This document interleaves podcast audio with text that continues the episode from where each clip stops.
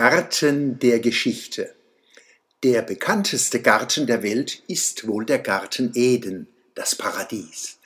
Der mythische Garten in der Geschichte des Menschen, Urbild aller Gärten. Ob es ihn je als Stück Land gegeben hat, ist nicht wichtig.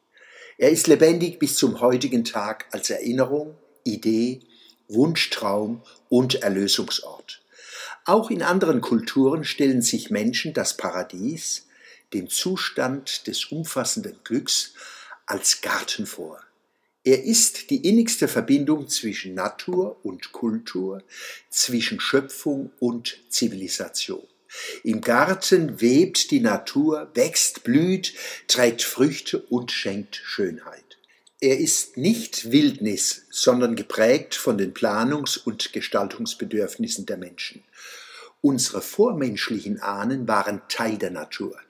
Je mehr sich aber bestimmte Gruppen lernend und denkend aus dem Tierreich emanzipierten und Mensch wurden, umso stärker wirkte der Gestaltungswille dieser neuen Art.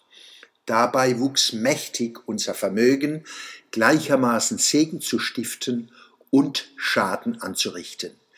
Der Garten und sein großer Bruder, der Park, gehören zu den zivilisatorischen Errungenschaften, die uns besonders gelungen sind. Deshalb ist es auch kein Zufall, dass wir unsere Toten auf Friedhöfen zur Ruhe legen, die wohl treffender Friedgärten oder Friedparks heißen sollten.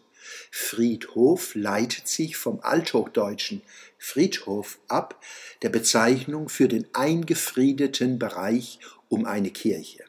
Mauern und Zäune um die Friedhöfe sollen die Toten nicht daran hindern, aus und die Lebenden dort einzubrechen, wie Mark Twain in einem Karlauer Augenzwinkernd mutmaßte. Die Umfriedung ist weniger Wall als Zeichen.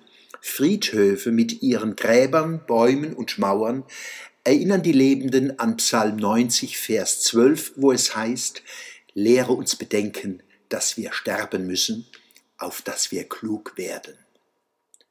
Friedhöfe sind Gärten der Geschichte eines Dorfes, einer Stadt, einer Region.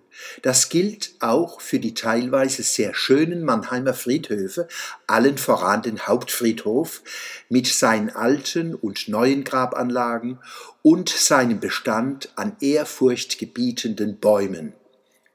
Dort wurde jetzt ein besonderer Garten der Geschichte eingeweiht, in dem Mahnmale wichtiger Mannheimer Persönlichkeiten zusammengeführt, gepflegt und erhalten werden.